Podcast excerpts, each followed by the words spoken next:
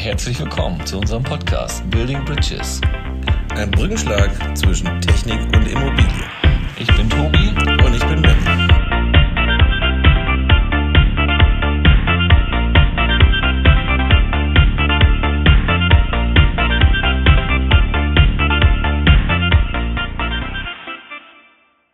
Ja, schönen guten Abend. Wieder eine neue Folge Building Bridges, ein Brückenschlag zwischen Technik und Immobilie. Heute auch wieder mit einem Thema. Thema ist heute Kreislaufwirtschaft. Wer sein Ziel nicht kennt, für den ist jeder Weg der falsche. Ähm, dazu haben wir auch einen Gast heute. Heute ist äh, Patrick Bergmann bei uns von Madasta. Ähm, mehr will ich dazu gar nicht sagen. Patrick, the stage is yours. Stell dich einmal vielleicht ganz kurz vor. Ja, vielen Dank für die Einladung, Tobi und Benny. Ich freue mich sehr, dass ich heute bei euch äh, oder mich mit euch unterhalten darf, äh, über Kreislaufwirtschaft sprechen darf. Ähm, ich baue seit ungefähr drei Jahren Madasta in Deutschland auf, ein Startup, das aus den Niederlanden kommt. Äh, kann ich gleich noch ein bisschen was zu sagen. Ähm, ich bin kein Ingenieur, kein Architekt, ähm, komme sozusagen eher aus der Betriebswirtschaft. Immobilienbewertung ist nämlich so ein bisschen mein Steckenpferd. Also wie viel sind eigentlich die Gebäude wert, äh, in denen wir wohnen, die wir äh, als Büro nutzen? Und äh, welche Rolle spielt die Nachhaltigkeit oder das Material, das wir verbauen? Das habe ich davor bei einer großen Wirtschaftsprüfung ähm, gemacht ähm, und auch meine Doktorarbeit an der TU Dresden dazu geschrieben. Also das beschäftigt mich schon länger. Und deshalb bin ich eigentlich auch glücklich, dass ich jetzt bei Madasta das Vollzeit machen darf. Ähm, Madasta, wie gesagt, eine Initiative, Start-up vielleicht aus den Niederlanden, von Thomas Rau gegründet vor über fünf Jahren. Ziel ist es, das Kataster für Materialien aufzubauen. Also es geht um die Dokumentation der verbauten Bauteile, Materialien und das als Grundlage, um dann eine echte Kreislaufwirtschaft eigentlich zu ermöglichen. Also über Information, Recycling und Reuse ähm, hinzubekommen, flächendeckend hinzubekommen. Und das ähm, hat eben zwei Vorteile, wenn wir das hinkriegen. Zum einen verbrauchen wir nicht mehr so viele Ressourcen wie aktuell. Ähm, wir wissen irgendwie, der Planet ist endlich, äh, passenderweise heute ist der Earth Overshoot Day ähm, am Aufnahmedatum. Ähm, und das zweite ist natürlich auch unsere CO2-Emissionen, die wir nicht in den Griff bekommen, wenn wir uns nicht um das Materialthema Gedanken machen. Und äh, das sind so die Kernthemen hinter Madasta. 1,7, ne? haben wir verbraucht jetzt, 1,7 Erden.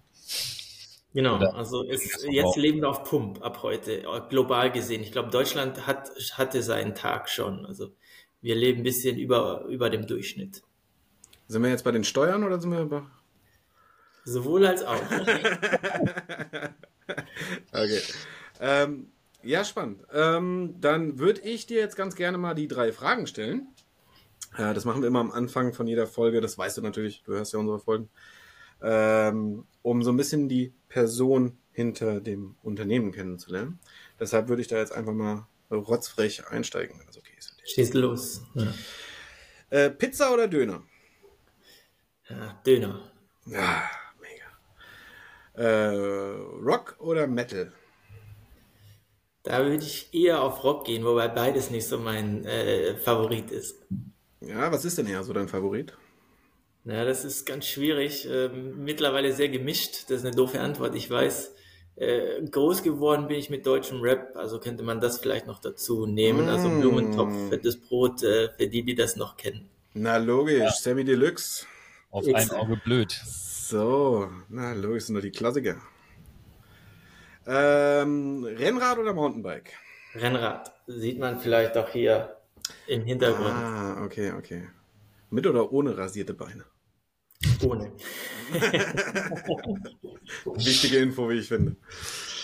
Okay, dann äh, würde ich sagen, steigen wir in die Fragen ein. Ja. Ähm, übrigens, Rock oder Metal habe ich jetzt auch nur wegen dem äh, Wacken äh, reingenommen. Ich dachte, das passt ganz gut irgendwie. Da würde ich gern mal hin. Also das, egal ob Rock oder Metal, das würde mich schon mal interessieren, muss ich sagen.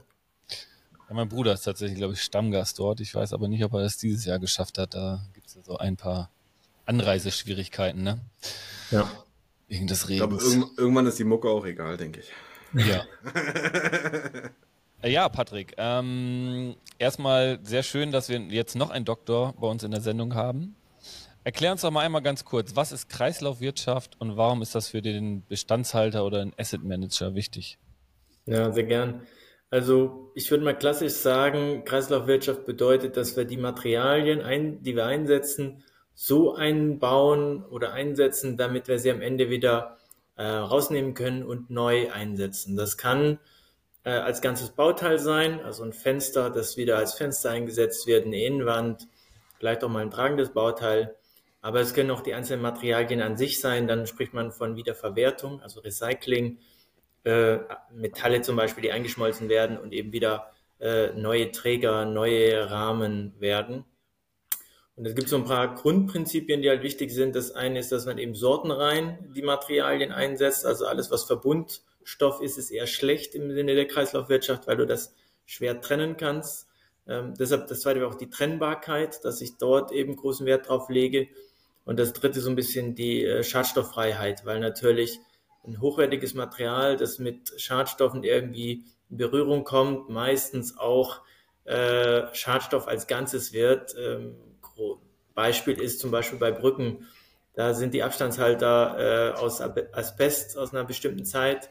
Damit wird der ganze Beton äh, Sondermüll, weil man eben die nicht sauber rausnehmen kann, diese, diese Trennteile ähm, und dadurch sozusagen ein, Beton, den man schon einsetzen könnte, verliert so seine, seine äh, ja, Wertigkeit. Also das sind so ein bisschen die Grundprinzipien.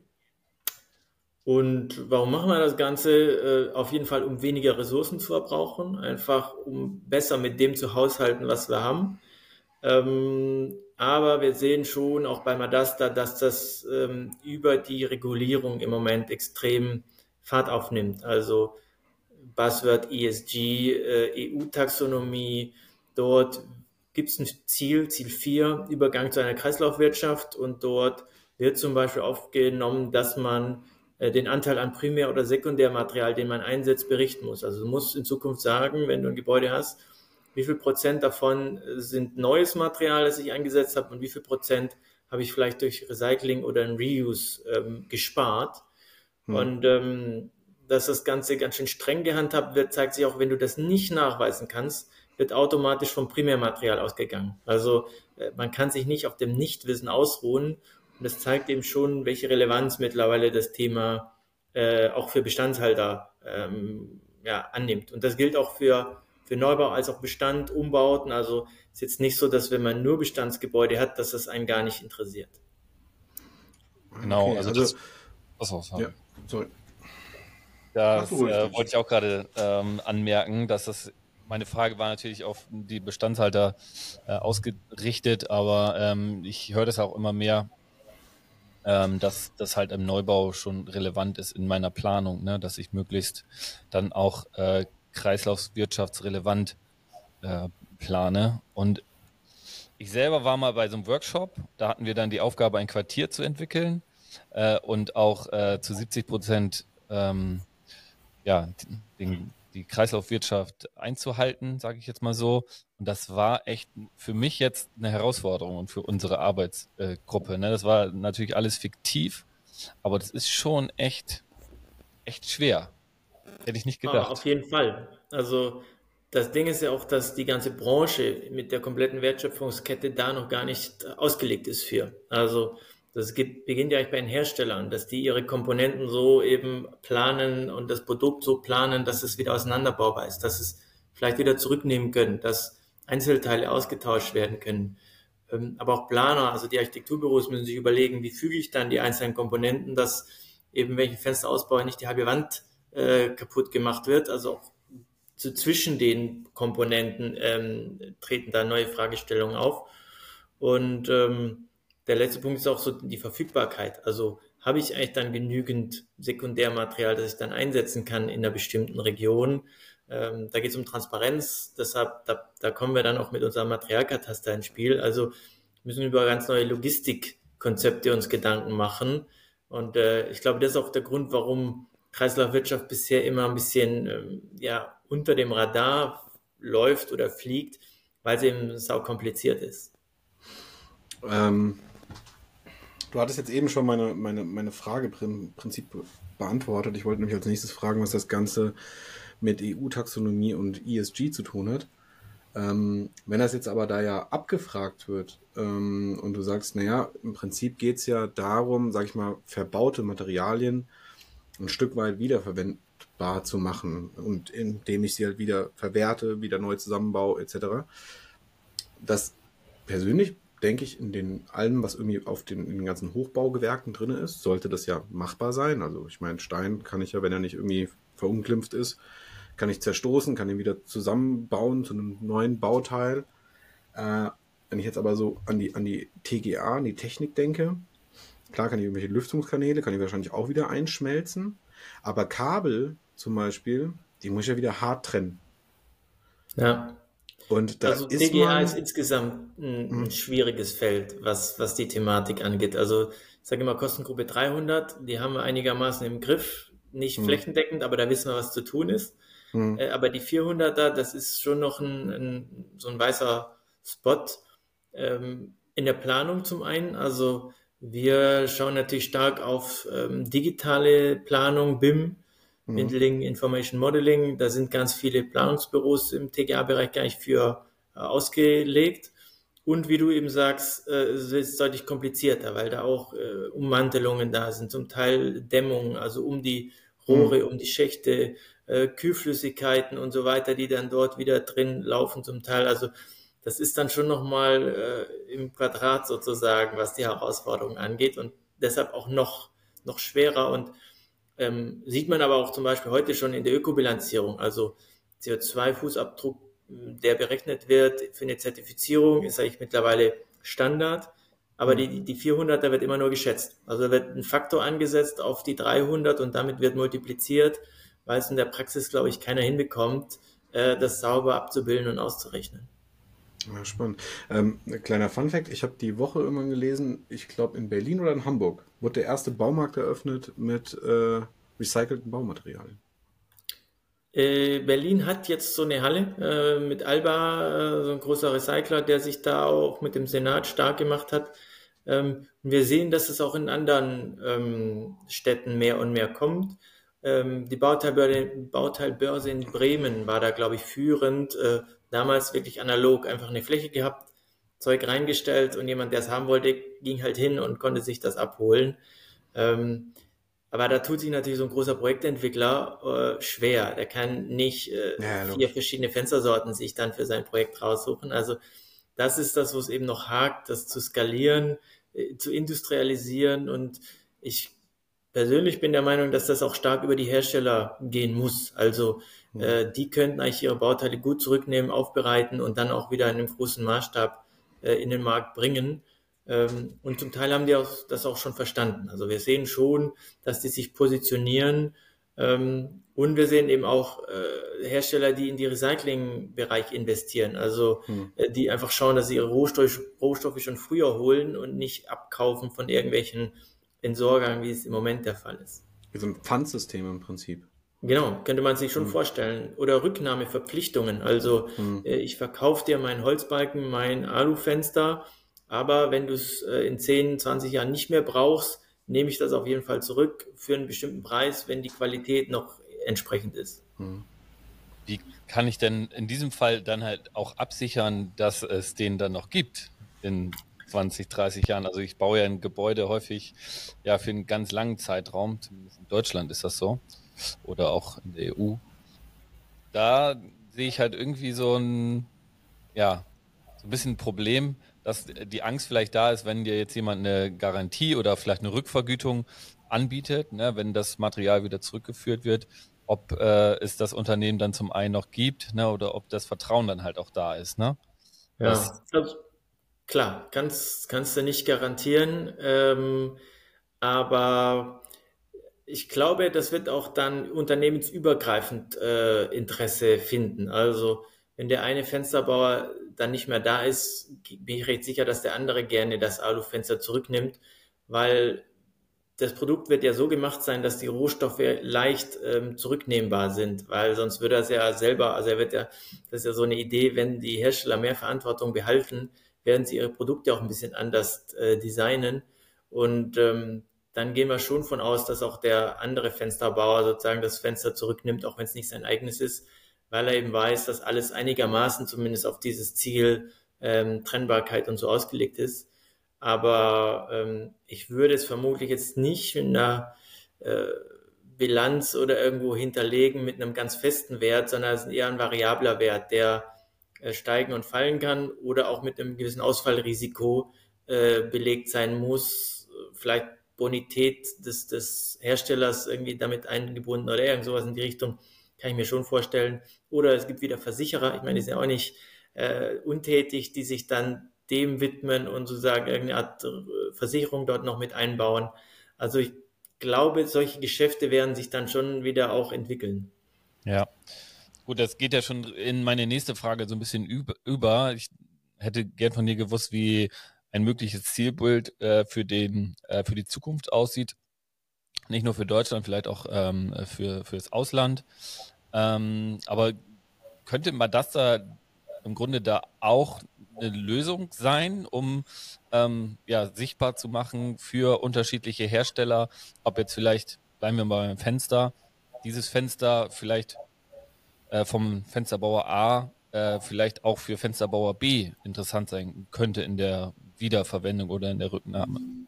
Ja, Kann also unserer Meinung nach auf jeden Fall.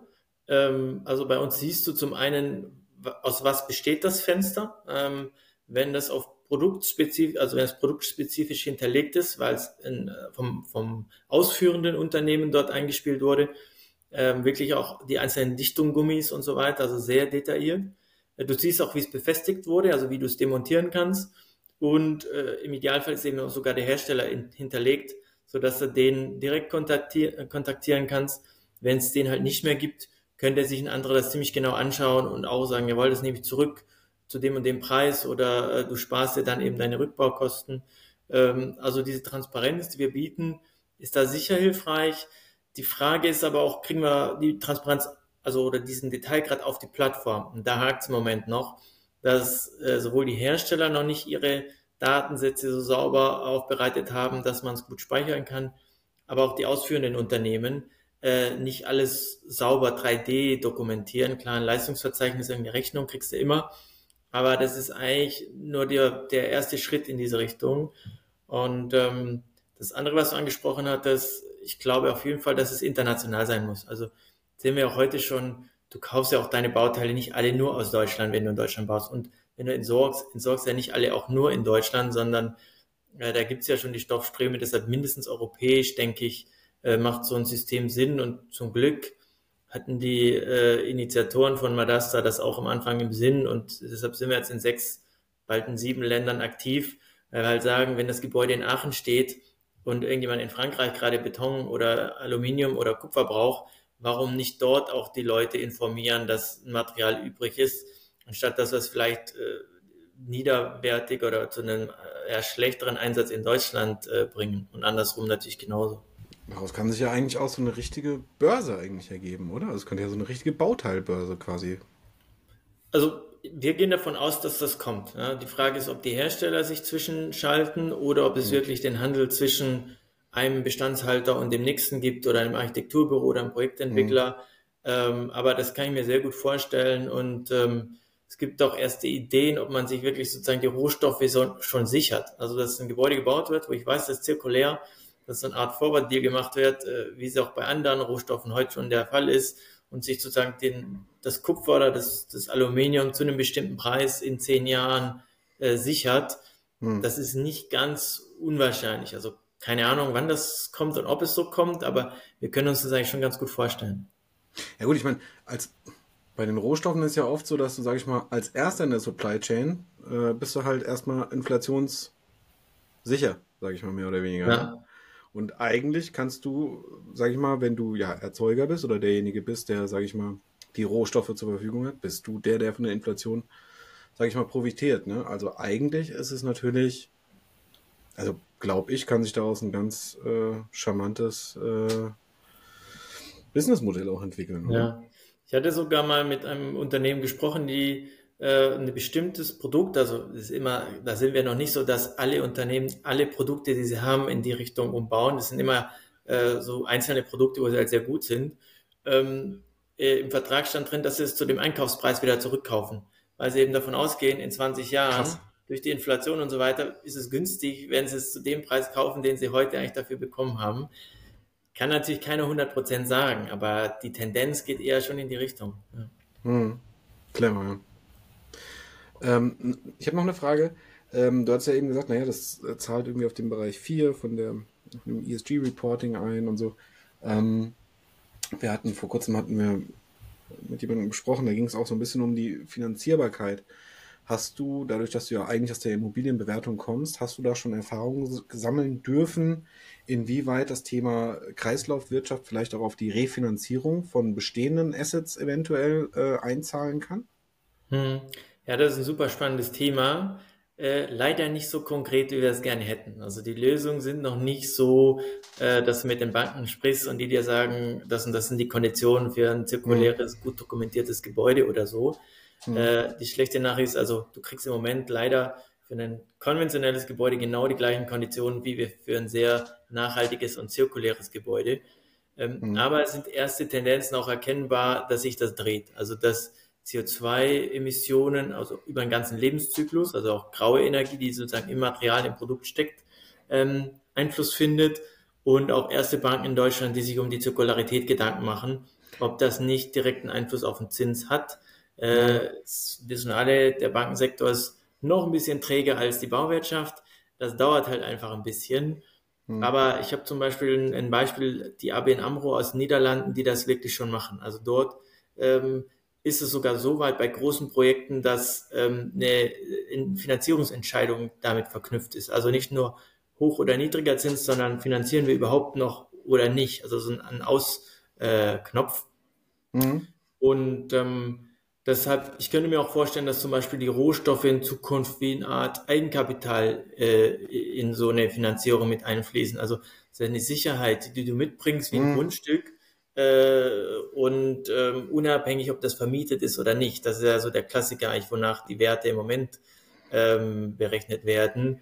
Also können sogar leerstehendes Gebäude kurz vorm Zusammenbruch, wenn du aber weißt, dass es irgendwie Aluminium oder Kupfer drin, hat das halt einen Wert ähm, und äh, dass es sozusagen als, als Risikominimierung in so einer Finanzierung mit einfließt, können wir uns schon auch vorstellen und äh, Banken überlegen sich das natürlich. Ja, Das ist dann quasi das Betongold. Lässt er einfach liegen ja. und der, und der Wert steigt.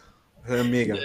wenn du es ordentlich eingebaut hast, das ist halt immer so Ja, die Sache. Wenn, du- wenn du Mist einbaust, dann wirst du auch in Zukunft äh, Sondermüll haben und musst dafür bezahlen. Aber wenn du es eben sauber einbaust, gut ausgewählt sozusagen, dann kriegst du auch einen Wert raus. Das glaube ich schon. Mhm, okay. Ähm, Patrick, jetzt hast du ja, glaube ich, ganz gute Drähte äh, oder einen ganz guten Draht in die Niederlande und hattest ja jetzt auch das Beispiel der äh, Bank genannt. Hast du denn das Gefühl, dass man bei unseren Nachbarn schon ein bisschen weiter ist als bei uns? Gerade weil du jetzt auch mit Sicherheit den Vergleich hast von Madasta Deutschland ähm, zu Madasta Niederlande? Also ja, will ich schon, will ich schon sagen. Gerade die Niederlande sind da sehr weit, äh, auch als ganzes Land. Also klar ist das ein bisschen kleiner, deshalb tun die sich auch vielleicht manchmal leichter. Aber ähm, das sind meiner Meinung nach die Vorreiter im Moment in Europa. Äh, die nordischen Länder sind sicherlich auch äh, da gut unterwegs, aber eher beim, beim Energie- und beim CO2-Thema, was das Material und die Zirkularität angeht, nicht ganz so weit. Ähm, aber wir sehen schon auch, dass Deutschland ziemlich aufgeholt hat. Also als wir vor drei Jahren angefangen haben, war es schon noch eine Riesenlücke eigentlich zwischen Niederlanden und Deutschland. Und der hat sich merklich verkleinert. Also der Speed, den wir hier im Moment haben, ähm, der ist höher als dort. Ist auch klar, wir können ein paar einfachere Dinge ähm, noch umsetzen. Ähm, die sind einfach im, im Level schon ein bisschen höher. Aber was man zum Beispiel auch sieht, die Politik ist dort deutlich konsequenter. Also die Niederlande hat eine nationale Kreislaufstrategie, die ist vor, glaube fünf, sechs Jahren verabschiedet worden. Die ist jetzt schon operationalisiert und die arbeiten sozusagen auf das Ziel 2045 oder 50 hin. Äh, ich war jetzt vor vier Wochen, glaube ich, ungefähr beim, beim Bauministerium, Umweltministerium. Da gab es den ersten Stakeholder-Dialog, um in Deutschland diese Strategie umzusetzen. Also sozusagen, die sind Mhm. fertig seit sechs Jahren und wir fangen jetzt an, darüber zu sprechen. Dann sieht man schon ein bisschen auch, wie der Gap eigentlich noch ist. Ähm, ja, ist auch ein Thema. Wir waren, ähm, oder ich war vor kurzem auf dieser, auf diesem P5-Kongress in, in Frankfurt, diese Property, tralala. Und ähm, da waren ja auch immer so Workshops und ich war in einem Workshop von der Sun Jensch, mhm. ähm, die quasi sich mit dem, ähm, mit dem Thema Holzbau stark beschäftigt. Ähm, und das ist ja auch zirkuläres Bauen im Prinzip. Ne? Also sag ich mal, nachwachsende Rohstoffe zu verwenden. Wir haben ja sowieso Baumfellquoten und sowas in, in Deutschland und und und. Ne? Ähm, und auch da ist es dann so, wie, wo holen wir das her und und und. Also schon ein sehr spannendes Thema. Wie können wir, kommen wir auch in eine, in eine Art Modulbauweise rein und und und. Ähm, und da, das hat mich auch gewundert, da waren viele Privatbanker, also Privatbanken vertreten, die sich nämlich genau auf diesem Kongress damit auseinandergesetzt haben, ey, wie können wir dieses Thema in die Finanzierung, also wie machen wir das greifbar? Dieses ganze zirkuläre Bauen, äh, ESG und diese ganzen Themen, ne? also wie können wir das, sage ich mal, in einem Zins widerspiegeln? Ne? Also wie können wir unser Risiko auch ein Stück weit absichern oder dich vielleicht auch ein Stück weit belohnen? Die Bank dich damit unbedingt belohnen will, aber wie kann, wie kann der, der, der, der Finanzierende vielleicht davon auch profitieren, eben dass er äh, ein, ein Stück weit, sage ich mal, nachhaltig baut. Ne? Ja. Und äh, fand ich schon spannend. Also wie, viel, wie viele Leute da wirklich gewesen sind und sich da mit diesem Thema auseinandergesetzt haben, fand ich schon hochinteressant. Und ich meine, klar, äh, wenn wir Richtung Gebäuderessourcenpass, also die Dokumentation des Ganzen sprechen, da geht es um Transparenz, um, um mehr Wissen über ein Gebäude und das gefällt natürlich den Banken, weil umso mehr Informationen sie haben, umso besser können sie das Risiko einschätzen. Also Absolut. meiner Meinung nach müsste es für alle Banken interessant sein, egal ob sie die Umwelt jetzt äh, schätzen und mögen oder ob es ihnen egal ist äh, aus einer rein betriebswirtschaftlichen Sicht. Ja, absolut. Jetzt ist ja aber auch so, ich meine, 80 Prozent des Landes sind gebaut oder sowas. Wir haben irgendwie nur noch eine Quote von 7 Prozent, die, glaube ich, bebaut werden darf. Also es ist ja wirklich relativ wenig. Ähm, wie kommen wir denn jetzt an die Bestandsdaten? Also wie kann ich die überhaupt in den Bestandsgebäuden erheben oder kann ich das nur in den Neubauten? Ähm, um, sage ich mal, den, den, den, mein Betongold, sage ich mal, ein Stück weit äh, bewerten zu lassen, ja, beziffern zu lassen? Oder ähm, geht das nur, wie gesagt, bei Neubauten? Ähm, wie aufwendig ist das? Macht ihr das selber? Ähm, oder habt ihr dafür, was weiß ich, wie beim Wired Score, irgendwie zertifizierte Leute, die dann da irgendwie durch die, durch die Gebäude marschieren? Wie, wie funktioniert das? Ja, also erstmal Bestand ist deutlich schwieriger als Neubau. Das ist klar. Und man wird vermutlich einen Bestand niemals so gut dokumentiert bekommen ähm, wie ein Neubau. Einfach, äh, ja, schwierig. Ähm, Trotzdem glaube ich, dass auch der Bestand sehr gut geht. Und wir haben mittlerweile in Deutschland fast dreimal so viele Bestandsgebäude auf der Plattform als Neubauten. Also wir sehen diesen Trend, den wir auch insgesamt ja aktuell sehen, der, der zeichnet sich auch bei Madasta ab, weil wir haben auch mit Neubau angefangen und aber der Bestand hat jetzt sozusagen überholt. Ähm, wie machen wir das? Wir bieten so ein erstes Screening an. Ähm, das kann man wirklich auch von, von zu Hause machen, vom, vom, vom Schreibtisch. Wir brauchen dafür das Baujahr, den Ort, wo das Gebäude steht, die Nutzungsklasse und dann versuchen wir Samples zu finden, die sozusagen äh, ähnliches Gebäude, ähnlicher Ort zu einer ähnlichen Zeit gebaut, um äh, wie in einem, wieder in der Bewertung im Vergleichswert abzuschätzen, was vermutlich drin ist. Und dann brauchen wir noch den Rauminhalt, also wie hoch oder groß ist das Gebäude. Und dann kann man die Massen umrechnen. Und es hat sich gezeigt, ähm, durch Tests dann auch im Nachhinein, dass für klassische Gebäude, also Einfamilienhäuser, Mehrfamilienhäuser, Büros, geht das schon ganz gut. Kommen wir auf 70, 80 Prozent äh, im Gesamtvolumen. Die Details sind da nicht drin, also es ist immer recht grob. Ähm, aber das geht halt recht schnell und ähm, das ist also meiner Meinung nach immer der erste Schritt. Und dann gibt es zwei Möglichkeiten. Ich verfeinere das durch eine Begehung, also da, da führt kein Weg dran vorbei. Ich muss vor Ort äh, mir das dann anschauen. Ist das wirklich ein Holzboden? Wenn ja, kenne ich vielleicht sogar das, das Holz. Äh, eventuell sogar Bohrungen bei Wänden durchführen, weil du musst eigentlich sehen, was hinter dem Putz ist, hinter der Tapete. Ähm, das ist aber aufwendig und das machen auch nicht wir. Da sage ich, brauchen wir auch Spezialisten, Materialwissenschaftler, Ingenieure, die das auch gut abschätzen können. Mhm. Ähm, dann kannst du das aber nachziehen und sozusagen diese erste Hochrechnung verfeinern.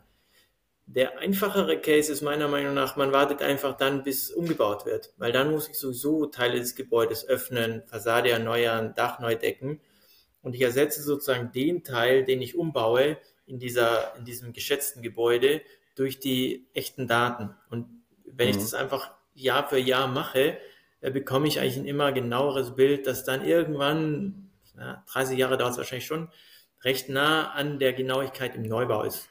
Wenn er das immer noch nicht reicht, kannst du auch, das wäre sozusagen die Königsdisziplin, das Abscannen, also Scan to BIM, ähm, 3D-Bild des Bestands erstellen, muss aber die Materialien auch wieder nachziehen. Ähm, mhm. Aber das ist wirklich sehr teuer. Da haben wir, glaube ich, von den über 1000 Gebäuden äh, in Deutschland aktuell auf der Plattform zwei, die das, die das gemacht haben, weil sie eben aus anderen Gründen für die auch noch lohnt. Kann man das auf den Quadratmeter runterbrechen oder?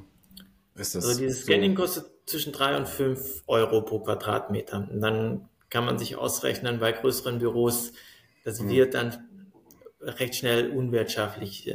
Hm. Aber ist das, sind das eher die Betreiber oder Verkäufer von einem, von einem Gebäude oder sind das vielleicht auch die Leute, die investieren wollen, die dann sagen, ey, ich will mir hier kein Kuckucksei ins Nest legen? Genau, also wir, sowohl als auch. Wir sehen, dass es die, die den Bestand haben, auch noch Weichen halten wollen, bereiten den vor, weil irgendwann gibt es den Verkauf. Und dann, ähm, das wäre sozusagen in so einer Art TDD, äh, wenn ich das kaufe, schaue ich mir schon mittlerweile an, äh, was sind die CO2-Werte äh, pro Quadratmeter, was habe ich an Zirkularität, kann ich ein bisschen was zum Material sagen. Und wer die Info nicht mitliefert, der wird in Zukunft immer mehr Schwierigkeiten haben, die, die hohen Preise für die Gebäude zu kriegen. Also ich glaube nicht, dass sie gar nicht verkaufbar sind, sozusagen, aber es wird einfach äh, Abschläge geben. Und so definiere ich eher die Stranded Assets, also kriege halt nicht den Preis, den, den ich eigentlich bekommen wollen würde. Mhm. Ähm, das, das will ich nochmal einmal kurz aufgreifen. Ähm, wenn ich jetzt auch als Privatperson daran interessiert bin, ähm, dass mein Gebäude, also mein Einfamilienhaus zum Beispiel, weil man das da stattfindet, kann das ja unter Umständen auch für diesen Fall interessant sein. Ich selber zum Beispiel habe ja äh, auch ein Haus gebaut ähm, und bin mir eigentlich jetzt schon ziemlich sicher, ich werde wahrscheinlich da äh, nicht bis zu meinem Tode drin leben, weil ich für mich einfach festgelegt habe, das äh, passt jetzt zu meiner Familiensituation. Entweder wünsche ich mir, dass mein Sohn das irgendwann übernimmt und wenn, oder meine Tochter, und wenn die kein Interesse haben, dann ist das für mich halt etwas, was dann veräußert werden sollte. Ne? Ja. Und ich habe halt die Vorstellung davon, dass das relevant sein wird in, in Zukunft. Ne? Also einmal diese Kreislaufwirtschaft, aber auch, dass ich äh, regenerative Energien in mein Einfamilienhaus integriert habe, etc., dass das alles den, den Wert steigern wird. Ja. Ähm, ist doch sicherlich dann äh, auch spannend für einen selber, dann zu sagen, ähm, ich ne, mach das, ich lasse mein Gebäude jetzt da äh, bei Madasta registrieren und müsste dann ja auch ähm, diese Schätzung durchlaufen ähm, und eventuell äh, auch so ein Scanning durchführen oder ähm, wie kann ich mir das vorstellen? Ja. Also man muss halt sagen, der private Bereich ist im Moment noch so ein bisschen verzögert. Also wir sind klassisch im Bürobereich, Mehrfamilienhäuser, Wohnungsbaugesellschaften, Logistik unterwegs. Aber wir sehen eben zum Beispiel in den Niederlanden, dass auch dort im Privatbereich das durch, durchaus ein Thema ist, wie der Energieausweis hier, dass man Infos abfragt äh, zum Material. Da müsstest du auch den Prozess durchlaufen, genau, in, in Scanning. Im Idealfall hast du noch alte Rechnungen oder irgendwo von deinem Bauunternehmen äh, Unterlagen, die man dann dafür nutzen kann. Äh, dass du so ein 3D-Aufmaß machst, glaube ich eher nicht. Aber zum Beispiel, wir haben eine Excel, äh, über die man einen Upload machen kann und die kann auch eben eine Privatperson füllen und das wird auf jeden Fall interessant in Zukunft. Also äh, bis vor kurzem hätte ich gesagt, ah, ich weiß nicht, hm, aber ich kenne jetzt hier ein erstes Projekt in Berlin, ein bisschen größere, also so Mehrfamilien, also so Reihenhäuser, wo vor allem auch die Eltern für ihre Kinder äh, so ein Haus äh, gekauft haben. Und denen war es eben wichtig zu wissen, was steckt drin und äh, ist das in zehn Jahren noch äh, State of the Art, weil die halt wussten, sozusagen, es ist eine Anlage für die Zukunft, wie du auch sagst. Und das war so das erste Mal, dass wir bemerkt haben, dass auch im Privatbereich das Thema angekommen ist. Ähm, mal ganz kurz eine Frage. Gerade kam mir so ein Gedanke. Ähm, wenn ich doch die Daten habe, ich habe im Prinzip, ich weiß, wie dick sind meine Wände, was wird gebaut, was ist da drauf und und und. Da habe ich auch eigentlich den Energiebedarf von dem Gebäude. Plus, dass ich ja dazu noch die ganzen CO2-Emissionen, zumindest nach Pareto-Prinzip habe, nach diesem, nach diesem Scanning, wo ich weiß, okay, ähm, das, ähm, da werden die und die Baumaterialien, was weiß ich, Kalk, Sandstein, Kohlblockziegel, was auch immer, ja, wurde da irgendwie verbaut. Äh, da wurde irgendwie wahrscheinlich für die Erzeugung der und der CO2-Bedarf aufgewendet, wie auch immer. Also der Primärenergiebedarf war irgendwie so und so hoch. Ähm, das heißt, ich habe ja eigentlich Informationen, die noch tiefer gehen als der Energiebedarfsausweis. Weil ich eben auch in der, in der Baustruktur sage, ähm, da hatte ich den und den Primärenergiebedarf oder primären CO2-Ausstoß, wie auch immer, ja. Ähm, dann müsste doch eigentlich die Frage erlaubt sein, ob man sagt, ey, äh, ein Madasta-Eintrag, der egalisiert ein Stück weit den Energiebedarfsausweis. Weil das wäre doch eigentlich für die ganzen Wohnungsbaugesellschaften wäre doch das, das, ein Riesenpunkt, da keinen Energieberater mehr durchschicken zu müssen, sondern zu sagen, pass auf, ihr macht jetzt hier das Screening, äh, Screening über meine, was ich, 2000 Mehrfamilienhäuser und dann sind wir hier sauber. Na, ob es das ersetzt, demnächst weiß ich nicht, aber also die Überlegung gibt es durchaus, das zu kombinieren und zu sagen, wenn wir ein bisschen mehr über das Material wissen, können wir auch äh, in dem anderen Bereich vielleicht ein bisschen weniger machen, weil wir sozusagen mehr Info woanders haben, die wir übertragen können. Und ähm, unter anderem mit der Vonovia äh, machen wir da so ein sehr großes Projekt.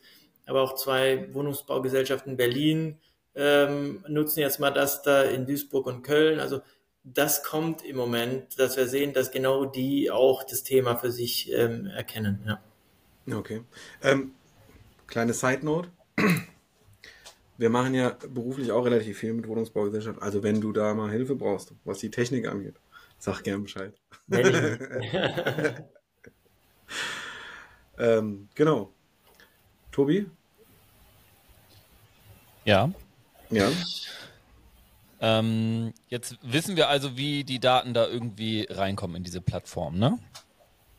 Und ähm, diese Daten gehören dann wem? Das würde mich nochmal interessieren. Und äh, was äh, passiert mit den Daten, wenn ich ja, mich dafür entschließe, nicht mehr an Madasta teilzunehmen?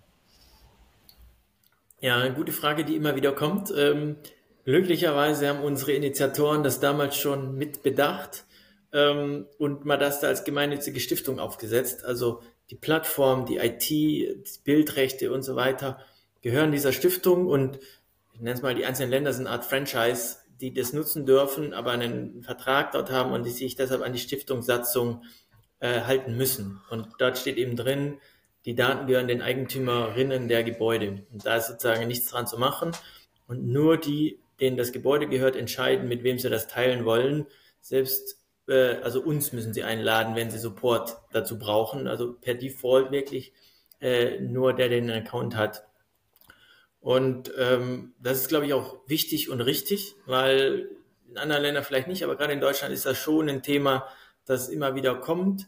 Äh, manchmal weiß ich auch nicht, denke ich mir, es sind ja nur Materialdaten, also keine personenbezogenen Daten. Das ist jetzt nicht so schlimm.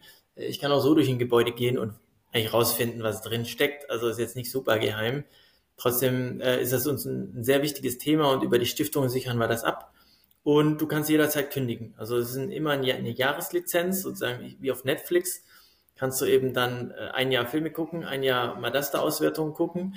Ähm, und wenn du kündigst, kannst du alle Daten mitnehmen äh, in verschiedenen Medien, über Schnittstellen, Excel ähm, und noch ein paar andere Formate. Und dann müssen wir das, glaube 30 Tage später löschen. Also das ist wirklich dann auch wieder per Stiftungssatzung festgelegt. Ähm, das, das ist auch wieder okay. Ich glaube, das Vertrauen in so eine Plattform ist extrem wichtig. Äh, ich glaube aber, es wird kaum jemand in Zukunft Daten löschen, äh, die er irgendwo mal bekommen hat, weil er das eben sehr gut einsetzen kann. Aber es kann ja sein, es gibt eine andere Plattform, die man lieber nutzt, dann äh, ist es kein Problem, das alles mitzunehmen. Ich habe noch ja, eine Frage. So. Ja. Äh, ähm, du sagst, ihr, ihr, ihr seid also eine Stiftung und ihr habt ja dann die Unter, äh, Unternehmen in den einzelnen Ländern. Ähm, zahlt ihr dann quasi an die Stiftung eine Lizenz? Äh, ja, das ist nur ein ganz geringer Satz. Aber in diesem Vertrag steht zum Beispiel auch drin, was passiert, wenn wir Gewinne erwirtschaften. Und die werden zum Beispiel abgeführt äh, und dann in andere Länder verteilt, die eben noch Verluste machen, nenne ich es mal. Also so. ähm, die Lizenz also, die Stiftung ist gar nicht so hoch, aber falls wir im Profit, äh, ja. in einen profitablen Bereich kommen, dann kann ich nicht ganz alleine bestimmen, was passiert. Und wo sitzt die Stiftung? In Niederlanden. Ach so, also ist jetzt nicht so wie bei Starbucks oder so. Nee, kein Steuersparmodell, sondern äh, es geht wirklich um die Sache. Ja. Ah, okay, okay. Äh, Ähm, okay. Ja, Ähm, Patrick, ähm, die eine Frage musste ich halt stellen mit den Daten. Das ist so ein deutscher Klassiker. Also ich bin da voll bei dir. Das ist immer, ich äh, komme ja ursprünglich oder habe sehr lange mit Retailern zusammengearbeitet und auch äh, da mit äh, so Cloud-Diensten. Äh, diese Datendiskussion hattest du immer wieder. Das sind ja meine Daten äh, etc. Bla bla bla. Ähm, aber ich kannte die Antwort von deiner Kollegin Katrin, die hatte mir das erzählt. Aber es ist tatsächlich auch möglich, seine eigenen Daten einfach selber zu löschen. Ja, ja, das hat mir Also, erzählt. Wir haben ein, keine wirkliche Sicherheit, äh, also wir haben natürlich einmal gespiegelt, falls du es aus Versehen machst, aber du kannst sie auch dann wirklich komplett runternehmen. ja, genau. Hatte sie mir erzählt, dass äh, tatsächlich mal ein Kunde seine Daten gelöscht hat und äh, wollte dann wissen, ob die, ob die noch Wirklich irgendwo eine. Sicherheitskopie hätte. Aber die sind halt weg, die Daten da, ne? Ja.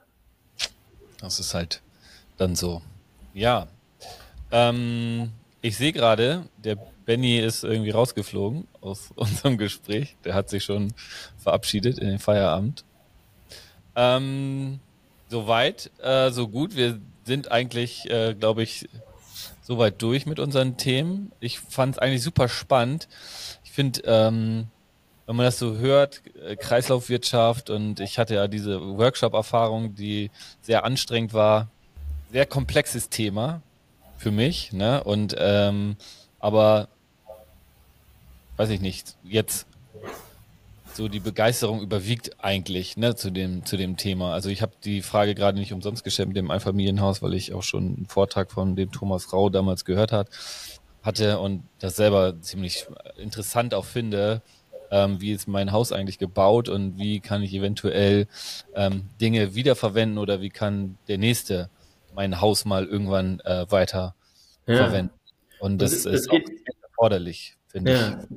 Das geht ja auch in den Gesundheitsbereich hinein. Also das ist auch das Spannende.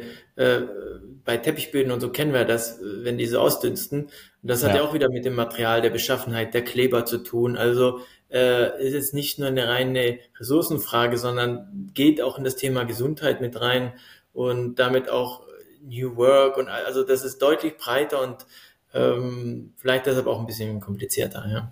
Ja, ja, das stimmt. Ähm, ja. Eine letzte Frage hätte ich da noch. Ähm, das ist wie immer unsere Masterfrage, die wir jedem stellen. Ähm, ich bin mal gespannt, was du darauf antwortest, weil du ja nicht unbedingt ähm, aus dem Bereich kommst wie wir. Äh, die Frage lautet, wenn ein Smart Building sprechen könnte, was würde es dir sagen? Ähm, ja, und jetzt bin ich mal gespannt, was ein Smart Building dir so erzählen würde. Ja, mir würde es sagen, also ganz direkt, baue mich so zusammen, dass du mich auch wieder auseinander bekommst. Äh, also ich glaube, das ist wirklich sozusagen, so müssen wir die, die Gebäude denken.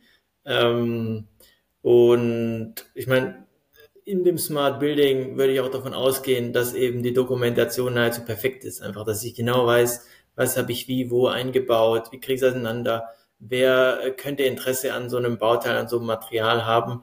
Ähm, und klar, wir schauen nicht so stark auf den Betrieb, wobei Instandsetzung ist ja schon wieder unser Thema, weil ein Aufzug muss ich mal wieder ausbauen, äh, äh, TGA muss ich ständig eigentlich auswechseln, aber auch Fassaden und so, Innenausbau wird ja vieles auch im Bürobereich ausgetauscht, also das vermischt sich dann schon auch.